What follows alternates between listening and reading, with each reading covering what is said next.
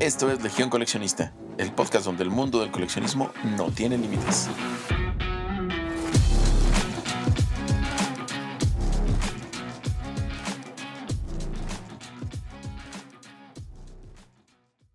Hola, bienvenidos, bienvenidas a un nuevo episodio de Legión Coleccionista, el podcast donde hablamos de todo tipo de coleccionismo. Yo soy Lilia y les recuerdo que nos pueden seguir en nuestro Instagram y TikTok, que los encuentran como Legión Coleccionista Podcast. Hoy vamos a hablar sobre una de las películas más icónicas y queridas de todos los tiempos. Dirigida por Robert Zemeckis y protagonizada por Michael J. Fox en el año de 1985, rápidamente se convirtió en un éxito de taquilla y en un clásico de la cultura popular, el cual no hay duda que merece coleccionarse a través del tiempo. El episodio de hoy, coleccionando Volver al Futuro. Hoy me acompaña un nuevo invitado, Hugo Paniagua, mejor conocido como el Super Movie Fan en sus redes sociales. Hola Hugo, ¿cómo estás? Muchas gracias por estar aquí. Hola Lilia, muchas gracias a ti por invitarme. Estoy súper emocionado. El tema me encanta. Me agarras platicando de una de mis películas favoritas y más adelante vamos a platicarlo de una de las mejores películas que se han sobre todo escrito. Pero vamos a platicar de eso más adelante. Para empezar, esta trilogía tiene una gran cantidad de seguidores leales y apasionados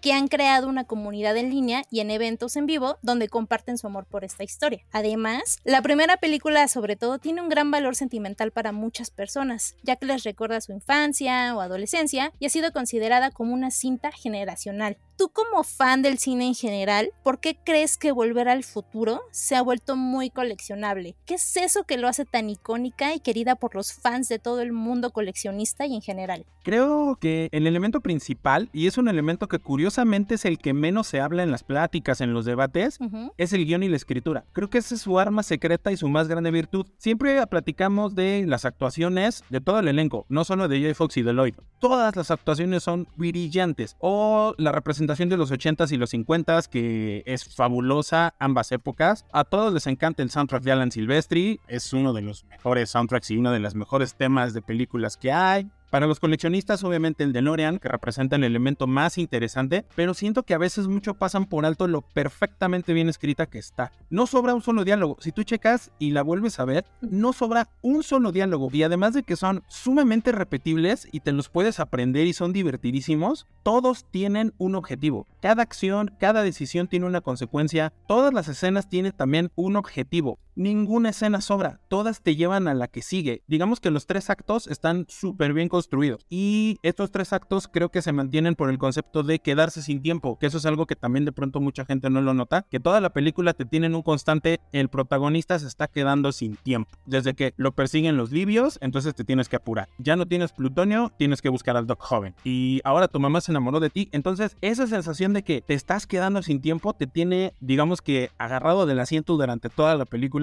y te mantiene en un estado constante de incertidumbre. Y creo que por eso funciona también sobre todo toda la parte final, cuando el Doc se cuelga de la torre del reloj y conecta y cae el rayo y Marty llega, pero no llega para salvar al Doc, pero resulta que el Doc se puso el chaleco antibalas. Y todo eso creo que se logra a partir de lo bien escrita y del gran trabajo que hicieron Robert Zemeckis y Bob Gale. Creo que ese es el punto principal. Y alrededor de este gran guion está pues todo lo que ya platicamos y pues todo lo que ya conocemos, ¿no? Y lo que siempre decimos. Los diálogos, las actuaciones, los ochentas, la nostalgia, etcétera, pero todo gira alrededor de esta gran escritura. Es una película muy entretenida, muy entrañable, creo yo, y pues son tres. De esa trilogía, ¿cuál es tu película favorita? De esa trilogía, creo que mi favorita es Volver al Futuro 2. Y seguramente muchos fans ahorita este, van a este, van a empezar a saltar y decir, pero ¿cómo? Pero es muy chistoso que la que más me gusta es la 2 como película. Siento que es la más interesante interesante, además la que es la más oscura y la que tiene como un guion más perverso, por así decirlo, ¿no? Porque ya se, ya se enfrentan a situaciones un poquito más, digamos, malignas que en la primera, aunque la primera obviamente es un clásico y es insuperable. Pero fíjate que mi corazón siempre ha estado con la 3, sobre todo porque, y digo, me voy a salir un poquito, pero regresamos, porque hablando de el productor de Volver al Futuro, Steven Spielberg,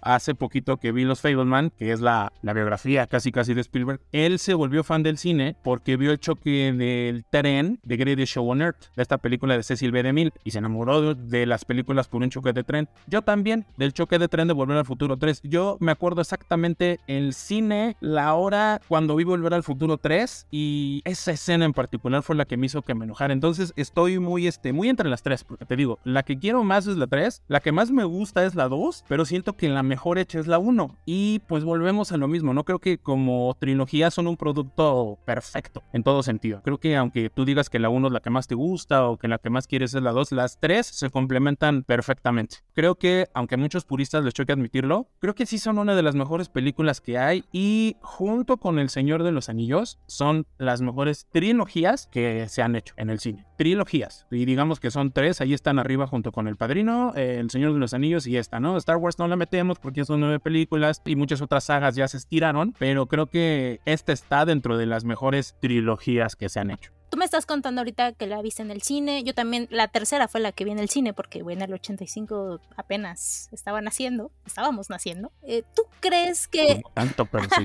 ¿Tú crees que es ahora sí que producto de la nostalgia esto que sea tan coleccionable? Las nuevas generaciones, por ejemplo, nosotros que tenemos sobrinos o los que ya tienen hijos, ¿les pones volver al futuro y les interesa? Sí, porque es un gran producto cinematográfico. O sea, sí es un poco que seamos fans porque es, la nostalgia, pero además como sí son buenas películas, sí están bien hechas, creo que a cualquier persona joven le puede interesar. Justo a mí me pasó en diciembre, le puse a mi hijo pues la trilogía de Volver al Futuro, le encantó y su película favorita dijo la que más le había gustado era la 3. También lo entiendo, la 3 además de ser la más sencilla, es la que tiene como más secuencia de acción y la que te plantea como una situación más elemental, pero eso no le quita lo divertido. O sea, yo creo que siguen funcionando porque son grandes películas. No es, por ejemplo, ahorita recordando a, el Oscar de Brenda de Fraser, George de la Selva, que muchos decían, ah, es que es mi infancia, es que yo crecí con esas películas. Sí, pero se le enseña a un niño ahorita va a decir, ¿qué es esto? Ajá, el chango disfrazado nos hizo gracia a nosotros, a ellos no, más el tipo de películas que consumen, ¿sabes? Ese tipo de películas que de pronto nos gustaron porque éramos niños, no funcionan tan bien ahorita con las nuevas generaciones, pero volver al futuro sí, de nuevo, por lo bien hecha que está, porque es un producto cinematográfico perfecto. A mí se me hace un poco tramposa, sobre todo la primera película. A ver, ¿tú qué opinas? Porque, digo, ya, spoiler alert, ya, si no la vieron es porque viven en una cueva, ¿eh? Sí, la primera es del 85 y la 2 es del 89 y la 3 del 90. O sea, ya tuvieron 30 años para verla.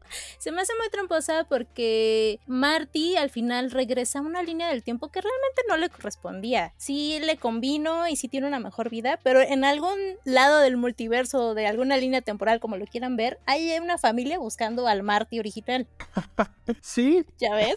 Yo creo que esa teoría es muy moderna, sobre todo ahorita que Marvel no los inventó. Fans de Marvel, el MCU no inventó los multiversos, eso ya existe desde los 50 en el cine, o sea, eso ya existe desde el planeta de los simios, chavos. Exactamente. Vamos a ponernos de acuerdo, pero creo que ahorita que Marvel puso de moda y puso en el inconsciente colectivo la palabra multiverso, creo que ahorita ese debate puede dar pero vamos, llevábamos 30 años sin debatirlo, ¿sabes? Y creo que también es, es una de las grandes cosas que tiene esta película, que el guion es tan bueno que los pocos plot holes que puedas encontrar como este no son de la película, porque la película no se trata de los multiversos, se trata de una línea del tiempo que se arregle. Creo que es un gran debate que puede salir, pero no demerita la película o no le quita calidad, simplemente lo único que hace es sumarle más cualidades, porque ahorita lo platicamos así, pero imagínate que lo llevas a una clase de física cuántica y teoría de cuerdas y sí me imagino, o sea, el profe de física onda de Big Bang Theory ñoñeando por qué pasó en esa línea de tiempo donde Marty se fue, porque además cierto, al final de la 1 llega Marty, ve a Marty irse con el de Lorean, pero el Doc ya está vivo. ¿Qué pasó con esa línea de tiempo? Entonces, siento que son grandes debates que no demeritan a la película, al contrario, la nutren más. Totalmente de acuerdo, y creo que eso la hace súper coleccionable. Ah, sí, totalmente. Y si usted quiere adentrarse justamente al coleccionismo de esta película, podemos encontrar los DVDs y Blu-rays de las cintas, que son una excelente opción para los coleccionistas, ya que ofrecen una forma de ver las películas en casa con una calidad de imagen y sonido superior.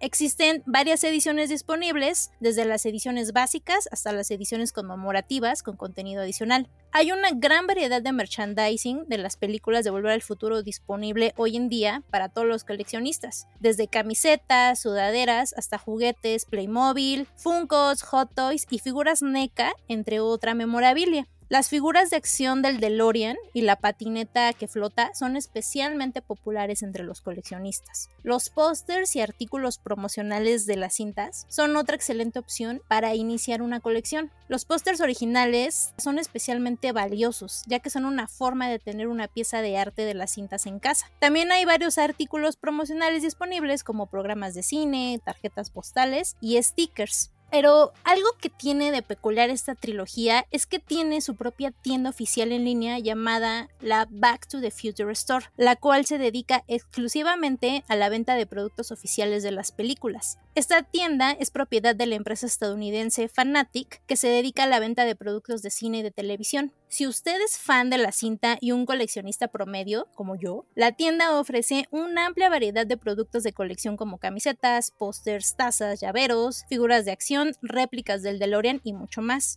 Todos los productos son oficiales y están licenciados por Universal Studios. Además, la Back to the Future Store también ofrece artículos de edición limitada y productos exclusivos que no se pueden encontrar en otros lugares. La tienda realiza envíos internacionales y acepta diversas formas de pago como tarjetas de crédito, PayPal y Amazon Pay. Es importante destacar que la Back to the Future Store ha sido recomendada por los propios actores de la película, Michael J. Fox y Christopher Lloyd, lo que demuestra la autenticidad y la calidad de los productos que ofrece, lo cual hace que sea una excelente opción para los fans de la película que buscan productos oficiales y de alta calidad para agregar a su colección. Para el coleccionista común, ¿tú cuál crees que sea el objeto más emblemático de estas tres películas? La pieza más coleccionable y la más emblemática yo creo que es el DeLorean en DeLorean en cualquier presentación, desde Hot Wheels hasta Legos o réplicas exactas que seguro existen. Pero creo que incluso el coleccionista más aficionado y menos clavado sale que no solo es uno, o sea, no solo es un DeLorean. Y eso es lo interesante. Fíjate, en la primera parte el DeLorean tiene las placas de California, las que dicen Out of Time, y la cámara de plutonio, la que carga el dock hasta con el traje. Al final de la primera y durante la segunda película, el DeLorean, además de que ya vuela, tiene las llantas especiales para volar, tiene el aparato de Mr. Fusion al que le ponen basura y tiene las placas anaranjadas con el código de barras del 2015. Para la tercera, el carro tiene además las llantas de cara blanca y un mecanismo que le pone el dock así al principio de Volver al Futuro 3, cuando se arranca en el autocinema. Trae como un arnés bien chistoso y trae las llantas del 55. Y si nos ponemos estrictos, tenemos una cuarta versión que trae el Mr. Fusion del 2015, el arnés que le puso el dock en 1955 y las ruedas de tren para correr por las vías. Y aquí estoy seguro que Lego y Playmobil ya no tardan en sacar las demás versiones. Creo que ya lo hicieron con el Ecto 1, que al menos Playmobil ya tiene de los cazafantasmas, tiene el coche de la 1 y el coche de la 2, que además tiene como las luces arriba, el de Weirdback, etcétera. Estoy seguro que también estas líneas de juguetes van a sacar todas las versiones del coche. Ahora, hablando de las secuelas, fíjate que resulta bien curioso que las piezas más codiciadas son de la 2, porque si bien la primera parte es la más querida, que es un poco lo que hablábamos hace un momento, toda la parafernalia para coleccionar más deseada es de Volver al Futuro 2, el hoverboard, la super tabla, los Nike que se amarran solos, la gorra de color, las réplicas de la chamarra que se ajusta y se seca, aunque bueno, no creo que se ajuste ni se seque sola, las copias del almanaque deportivo y hasta las botellas de Pepsi Perfect. ¿Tú te acuerdas que hace unos años en una cadena de cine sacaron estas botellas, las de Pepsi Perfect? Sí, sí, sí, el cine rojo. Estaba buenísimo. Exacto, el cine rojo. La gente iba a formarse en la dulcería y no se metían al cine, se metían a comprar sus botellas de Pepsi Perfect porque era igualita a la que este Marty McFly le pide en el café 80 a, a la Ayatola cuando llega así de solo quiero una Pepsi y le dan la botella es muy interesante. Y fíjate que en una tienda de coleccionables, yo alguna vez hasta me encontré cajas de cerillos del Palacio del Placer de Beef. Órale. De las que toma Martin Volver al Futuro 2. Sí, o sea, decía Beef Pleasure Palace y eran las cajitas blancas de cerillos. Y creo que hasta he visto lámparas de noche del condensador de flujo, que esa es otra pieza bastante apreciada, por cierto. A muchos fans les gusta tener sketch o dibujos o réplicas o hasta te digo, lamparitas de noche del, del condensador de flujos, que es bien interesante. Sí, de hecho, ahorita que hablas de las réplicas y todos esos si ustedes se meten a la tienda, eh, está bien padre porque te agarra los precios en moneda local y hay de todo, desde rompecabezas, los Playmobil, hay discos, que ya nadie compra discos, pero si usted quiere la banda sonora, ahí los puede encontrar. A veces sacan réplicas autografiadas, que yo creo que esas son las que más vale la pena y tiene, como en todo, precios muy caros, pero la mayoría son precios accesibles y está padre porque ustedes al comprar ahí,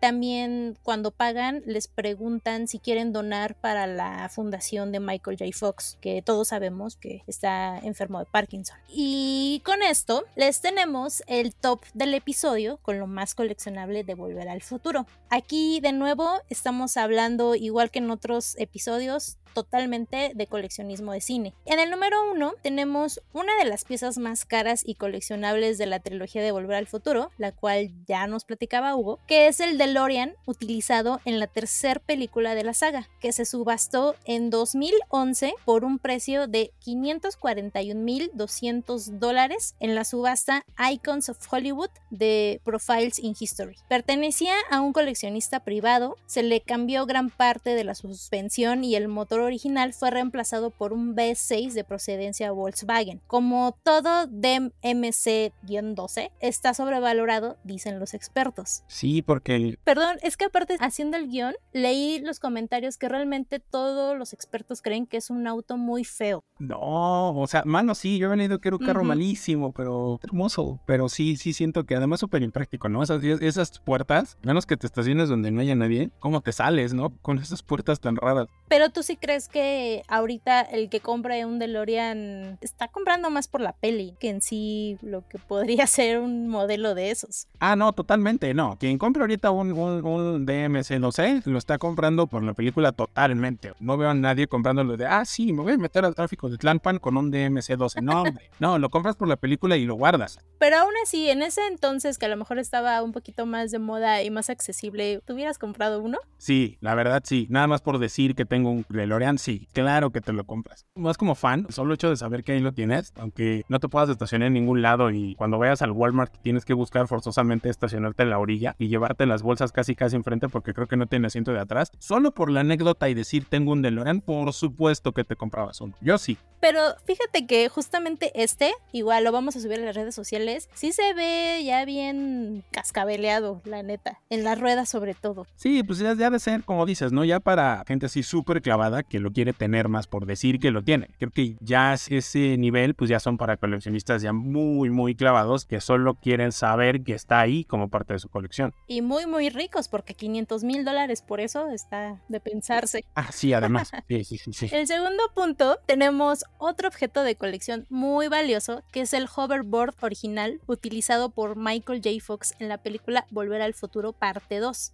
En 2018, un hoverboard de este tipo se vendió por 28 mil dólares en una subasta de Prop Store. Pero en 2021 apareció otro hoverboard con la característica extra de que está firmado por el mismo Michael J. Fox y se vendió por 501 mil 200 dólares, igual en una subasta de Prop Store, y el comprador permanece anónimo. Del DeLorean al hoverboard le voy a este. Sí, no, pero híjole, bueno, es que sí entiendes por qué son productos tan caros. Más si los usaron en la película, o sea, sí entiendo por qué, por qué sea algo tan caro, pero pues sí, ¿no? El hoverboard, digo, al menos sí lo puedes tener. Supongo que es de menor mantenimiento tenerlo, ¿verdad? No metes en una cajita o en un cuarto. Pero con ese precio, o sea, si no vuela de verdad, con el precio que lo están subastando, sí está medio elevado. De nuevo, entiendo por qué está tan caro, pero sí que los coleccionistas se los queden, o sea, nosotros vemos las fotos y ya qué padre. y ya me compraré el Hot Toys réplica y con ese estaremos contentos. Es que aparte tiene huellas de batalla. Supongo que es una calcomanía donde dice Mattel y hoverboard ya se ve descarapelado de los lados. Realmente lo valioso es el que tiene la firma. Sí, totalmente, ¿no? Y quien lo usó y que es algo que está en pantalla. Pones a tus sobrinos a ver la película y sacas tu hoverboard y mira, es este, es justo este. Yo creo que es lo que pagas, ¿no? Ese saborcito de decir salió en la pantalla. Totalmente. El siguiente punto es otro objeto emblemático, es el almanaque deportivo de Grace Sport Almanac, que aparece en la segunda película de la saga. En 2016, una copia del almanaque utilizado en la película se vendió por 7 mil dólares en una subasta de Profiles in History. Y híjole, este nada más de lejitos verlo, porque si se rompe el papel o como los cómics que de repente se ponen amarillentos, pues ya valieron tus 7 mil dólares. De hecho, creo que este sería como el menos interesante. Igual menos que esté firmado y la cubierta sea la original, pero siento que este sería el menos interesante. No hacerlo a un lado, ¿no? Porque si me dicen, ay, estás diciendo que no te interesa, no, si yo tuviera el almanaque que salió en la película, claro que lo quisiera, claro que me gustaría tenerlo aquí en mi librero. Y como dices, ¿no? Sería como el más delicado porque es verlo, o sea, lo agarras y lo abres y se, y se deshoja. Y eso, y sumando la ironía de que tendrías que tener el almanaque para ganarte la lana de Biff y comprarte todas estas cosas. Lo divertido es que no solo es un objeto, a través de las tres películas hay varios ítems muy coleccionables. Tiene como objetos bien emblemáticos y bien específicos que obviamente son los que la gente quiere. Y justo en el punto 4 hablo de esto, de que existen otras piezas de colección muy valoradas, como la chaqueta roja de Martin McFly por la cual se han pedido entre 20 mil y 40 mil dólares en algunas subastas, o uno que a lo mejor muchos ni sabíamos que nos pasó por la mente que se pudiera vender, es el vestido rosa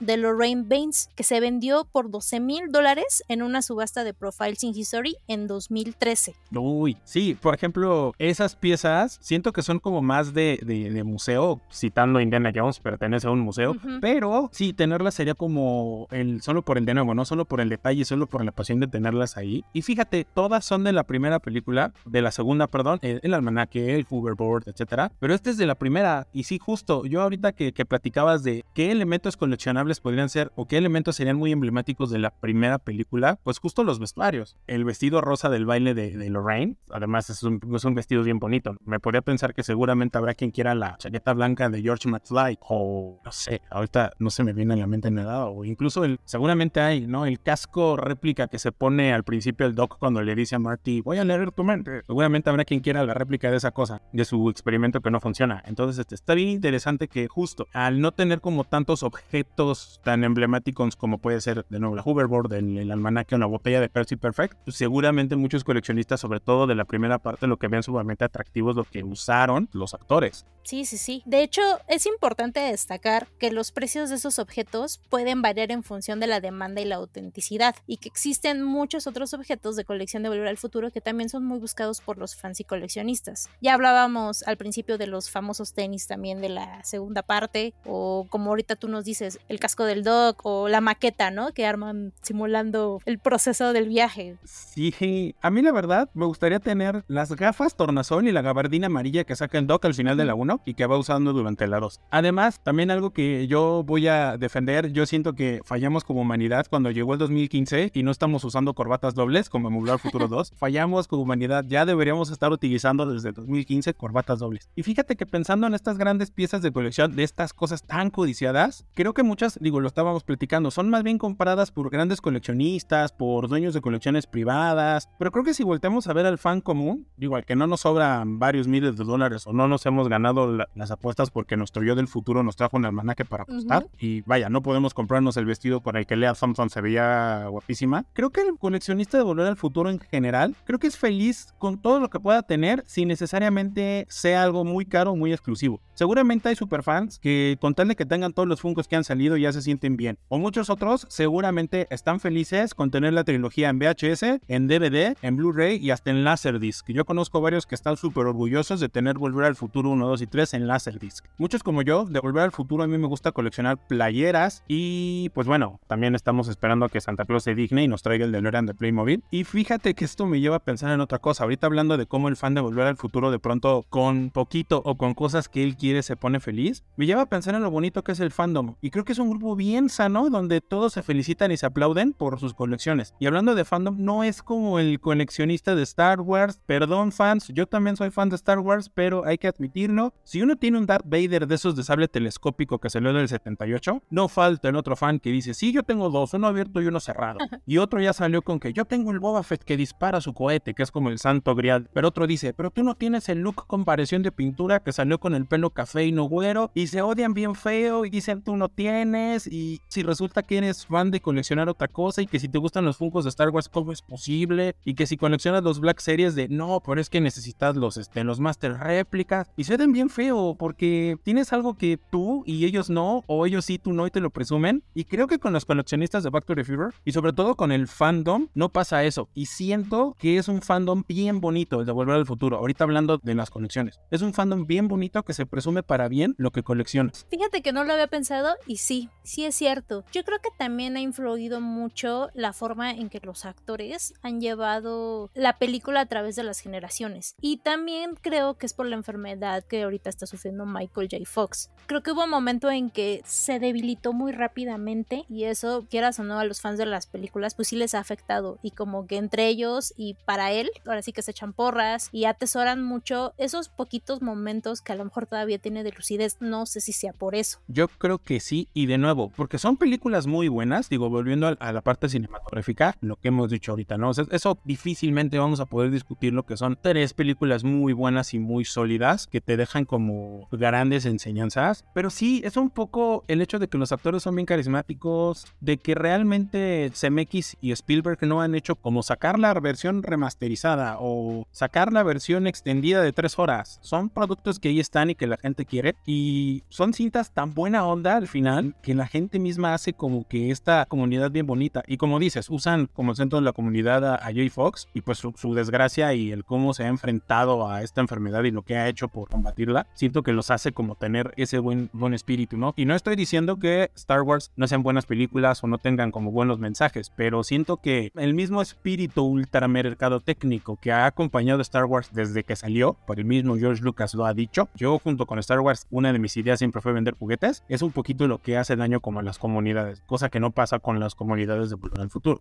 Y con esto que nos estás diciendo, ¿crees que el valor de los objetos de colección de estas películas de Volver al Futuro seguirán aumentando en el futuro? ¿Tú por qué crees que sí o no? Creo que sí van a subir de precio algunas, pero no todos. Y creo que son una de las cosas más exclusivas y más raras. Creo que muy al contrario. En esta época donde los nerds salimos victoriosos, vamos a decirlo, y ya casi en cualquier juguetería o en esas bodegotas bien padres que el famoso supermercado azul pone como de septiembre a enero, que ponen en su estacionamiento, pues ya es bien fácil encontrar cosas de volver al futuro. Como ya es más fácil ir a una plaza y ver un, un kiosquito donde vendan cosas de volver al futuro o en las tiendas de ropa ya encuentras una playera de volver al futuro. Creo que el valor de los conexionables de esta y de cualquier otra franquicia cinematográfica se van a volver menos valiosos con el tiempo y al final creo que solo le van a dar valor, ahora sí que el valor sentimental que nosotros le demos. Por ejemplo, ahorita que te menciono de las playeras, ahorita ya la encuentras en Amazon, en Mercado Libre, ¿no? En estas famosas tiendotas. Hay una marca muy famosa que este, desde hace unos años lleva sacando como eh, playeras de películas, de series, etcétera. Y antes, pues una playera de Volver al Futuro o te la hacías o le decías a tu tío de Houston que te la trajera, que no había manera, no había dónde y por ejemplo, volviendo a Star Wars, hace poco sacaron la línea de los Retro Collection, que eran así las réplicas exactas de las figuras del 78, y eso hicieron que automáticamente el valor de las originales bajara, porque como ya están las réplicas que se parecen, de pronto las otras ya no son tan atractivas porque ya tienes lo que se parece. Entonces siento que ese fenómeno de que ya es más fácil acceder a este mundo de coleccionables que era antes súper difícil, va a hacer que las piezas en general vayan valiendo menos. Y creo que es la gran desventaja de vivir en este mundo donde pues ya está más normalizado ser coleccionista, ¿no? El ñoñar, el ser el nerd, ya no es como... El apestado. En los noventas, ¿no? Que eras así como rarísimo, ajá, y, era pesadísimo y tenías que, pues ahora sí que lanzarte a la aventura para conseguir un cómic, un juguete. Ahorita ya están en todos lados y creo que, de nuevo, la gran ventaja y la gran desventaja es que ya está todo tan a la mano que muchas cosas van a perder valor, ¿no? Y creo que lo único que va a subir de valor va a ser lo que estabas hablando hace rato, cosas que realmente son de la película y más bien todo va a tener pues el valor que tú le des, ¿no? Al final, si en 20 años tienes todavía tu DeLorean de Playmobil todo bien bonito y bien limpiecito, pues igual y ya no vale tanto porque seguramente van a lanzar otra versión, otra versión, otra versión. Pero para ti va a tener todo el valor del mundo. Creo que es un poco una respuesta de sí y no, una respuesta de dependerá de qué cosas y también de cómo las cuides o que sean. Sí, aquí en el podcast somos ñoños y ñoñas, somos orgullosamente geeks y de hecho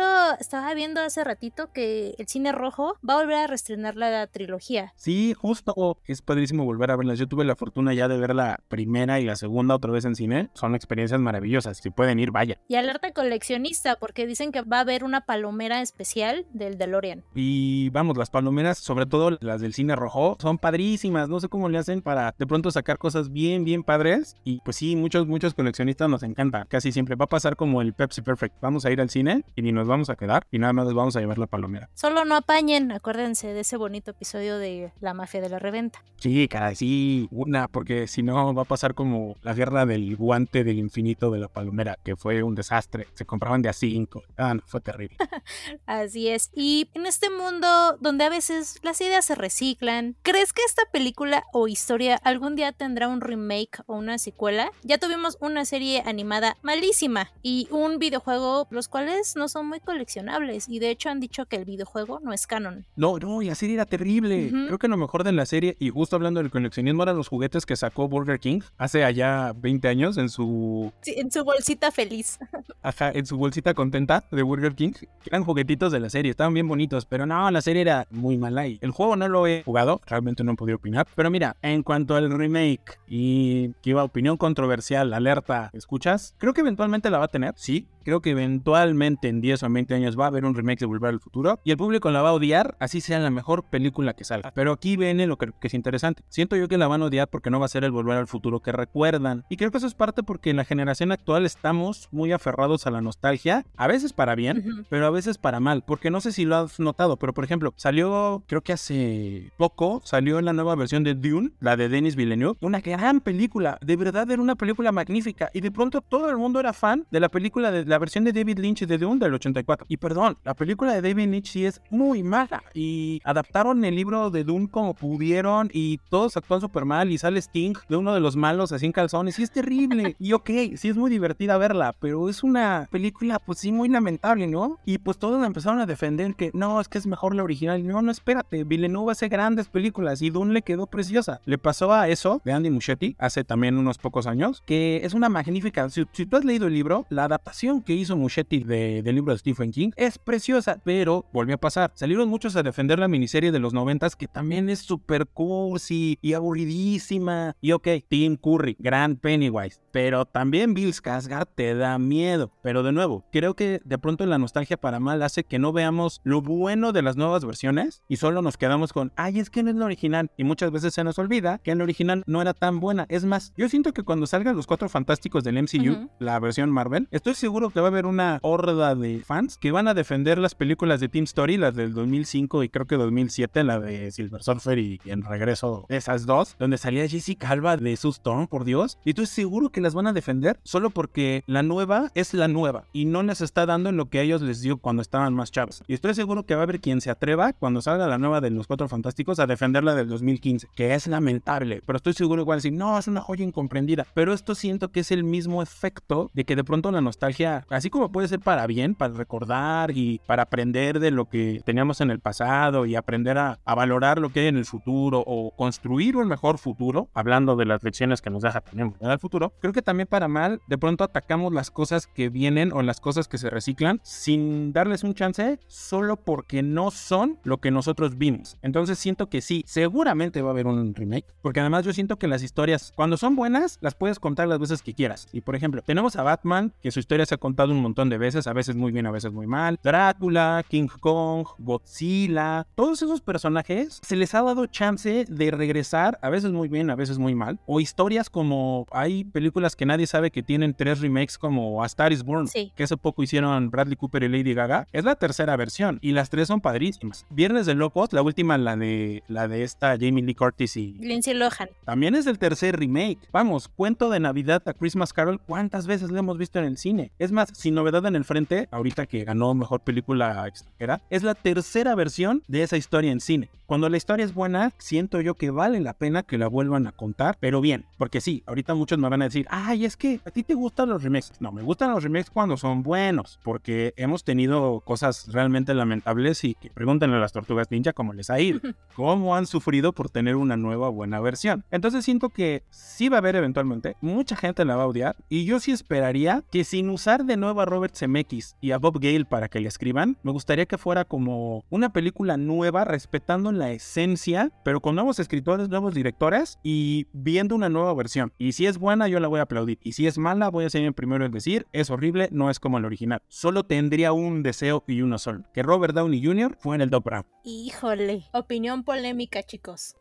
Sí, cara, y es que justo, o sea, yo, yo como fan del cine, a mí me gustan los remakes, de nuevo, cuando son buenos. Sí me gusta darles chance. Y por ejemplo, yo tenía muchas esperanzas del Rey León de John Favreau. Y dije, se ve padrísima, aunque no sea live action, aunque sea una cita súper animada. Ya cuando la ves dices, híjole, perdón, John Favreau no te salió. Y es horrible y quisiste contar la misma historia sin alma. O le acaba de pasar a Pinocho de, hablando de Robert Zemeckis, le acaba de pasar que dices, ay Robert, hiciste volver al futuro, ¿cómo haces Pinocho? ¿Sabes? Y tenías una gran película. Pero bueno, ya mencionamos por ejemplo Dune, ya mencionamos muchos otros remakes que son grandes películas. Entonces sí, opinión polémica lo sé, pero siento que si un remake es bueno, vale la pena que se haga. Pero se tiene que hacer muy bien y con corazón, más tratándose de una película que todos queremos tanto como Volver al Futuro. Yo creo sinceramente que hay guiones, historias, libros que no se deberían de volver a tocar, pero en este caso con todo lo que nos cuentas, yo tampoco lo veo tan descabellado y llega una edad en la que la verdad, pues ya disfruta de las cosas. Aprendamos a que no siempre nosotros vamos a ser el target de todas las cosas solo porque estamos clavados con la nostalgia. Ya aprendamos también a soltar en el hecho de que, como hablábamos hace rato, la mercadotecnia necesita ahora sí que comer y atragantarse con nuevos productos, sean buenos o malos. Y pues mira, yo no estoy ni de acuerdo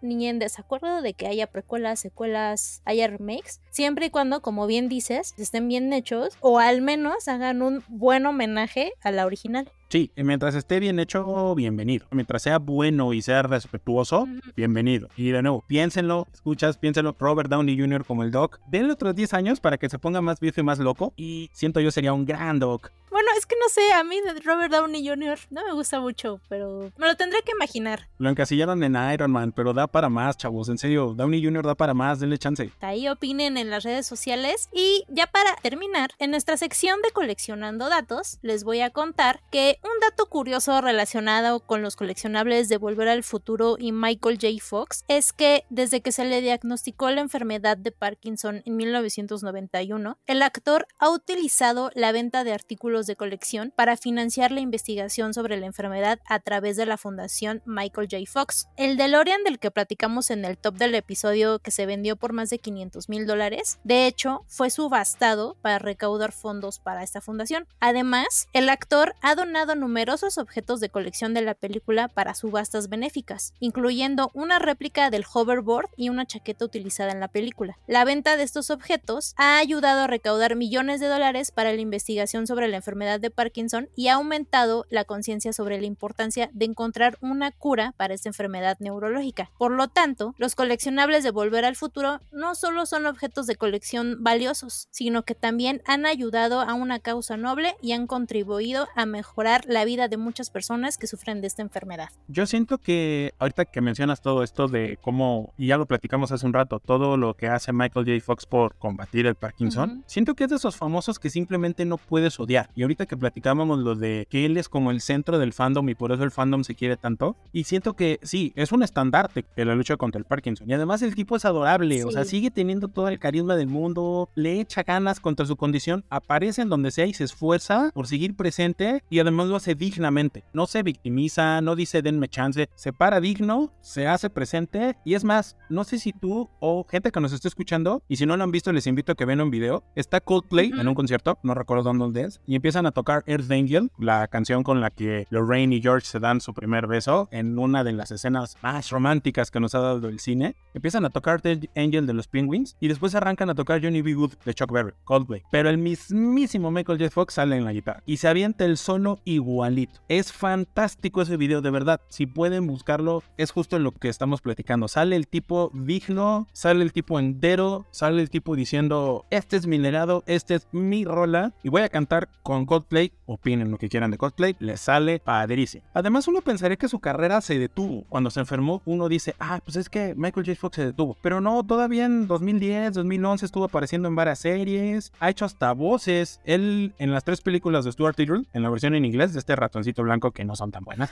pero pónganselas a sus niños. Eh, son divertidas para niños. Él es la voz del ratoncito en las tres. Él hizo a Milo en una de las películas más incomprendidas y infravaloradas de Disney, que es Atlantis, el Imperio Perdido. Si tienen Disney Plus, Bell en inglés. Milo, el, el protagonista, es él, es Michael J. Fox. Ah, y si tienen Apple TV, estén bien atentos, el 12 de mayo estrena Steel, a Michael J. Fox Movie. Es un documental precisamente sobre él y está dirigido por David Guggenheim. Seguramente no le suena, pero él ganó el Oscar a Mejor Documental por An Inconvenient Truth, este documental de este, del cambio climático. Y tiene otro, este Guggenheim, hablando de documentales, tiene uno que se llama Waiting for Superman, también un gran documental sobre la deficiencia del sistema educativo en Estados Unidos. Véanlos, él va a ser el encargado de este documental de Michael J. Fox, Steel, a Michael J. Fox Movie. Estén bien atentos, Apple TV 12 de mayo. Y mira, nos viene a caer como el niño ardendo que el cine rojo va a estrenar Volver al Futuro y Apple TV nos va a dar este documental que seguramente nos va a sacar todas las lágrimas del mundo porque justo lo que hemos platicado, El universo adora a Michael J. Fox y adoran sus películas. Me gustó mucho eso que dijiste, de que no se victimiza, se para digno a donde lo llamen, porque ha estado en programas últimamente, ha ido a convenciones y creo que ese también es un muy buen ejemplo para todos, no solo para los coleccionistas y los fans, porque hay veces que todos tenemos problemas, obviamente algunos más, algunos menos, pero como alguien de ese tamaño de actor, de carrera, pues ahí sigue echándole ganas, peleando y atesorando y coleccionando lo mucho o lo poco que le queda de vida. Sí, caray, es que todo viene a ser una película o una serie de películas tan buena onda, tan padres, te dan un actor que sigue haciéndose tan presente y siento que de nuevo por eso el fandom y por eso el mundo quiere tanto estas películas y quiere tanto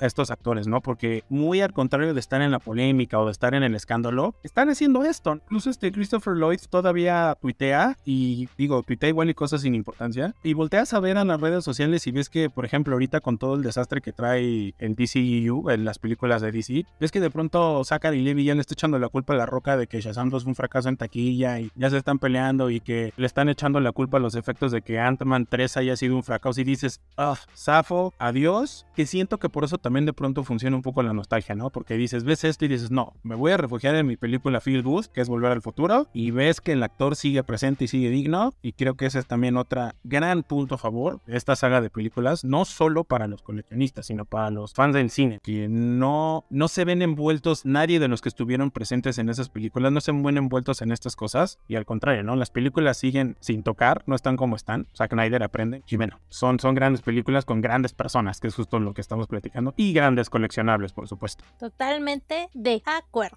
Para despedirnos, no olviden seguirnos en Instagram y TikTok, estamos como Legión Coleccionista Podcast, o escribirnos a legion.coleccionista.gmail.com, legión sin acento en el mail, donde nos pueden mandar las fotos de sus colecciones, comentarios de qué temas quieren que hablemos, etc. A mí me pueden seguir en Twitter, estoy como arroba liamx7. Y Hugo, ¿tus redes? A mí me encuentran en Facebook y en Letterboxd como el Super Movie Fan, así como soy el Super Movie Fan, tanto en Facebook como en Letterboxd. Ahí estamos compartiendo noticias, reseñas, todo lo que viene, chismes, cosas que están pasando alrededor del cine. En Twitter me encuentran como The Hugo Paniagua, o sea, T-H-E Hugo Paniagua. Y estamos por entrarle al TikTok, queremos conectar con los chavos. Entonces, este, por ahí estamos pensando hacer TikTok. No me vayan este, a funar porque un cuarentón está haciendo TikToks. Pero bueno, vamos a hablar de cine. Mientras tanto, les digo, principalmente me encuentran en Facebook y en Letterboxd. Y hay mi Twitter personal. Ya después desempolvaremos el Twitter del Super Movie Fan. Y pues ahí andamos platicando de todo lo que quieran del cine, de todo. Sé que ahorita ñoñamos con cine más bien de Hollywood.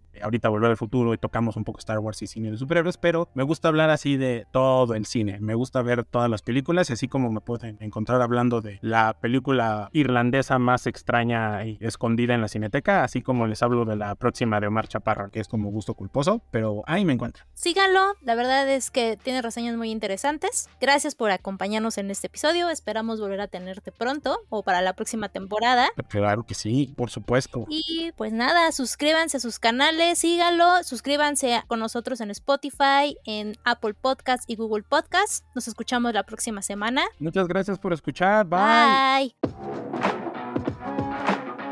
Este fue el podcast de Legión Coleccionista. No olvides seguirnos en nuestras redes sociales. Hasta la próxima.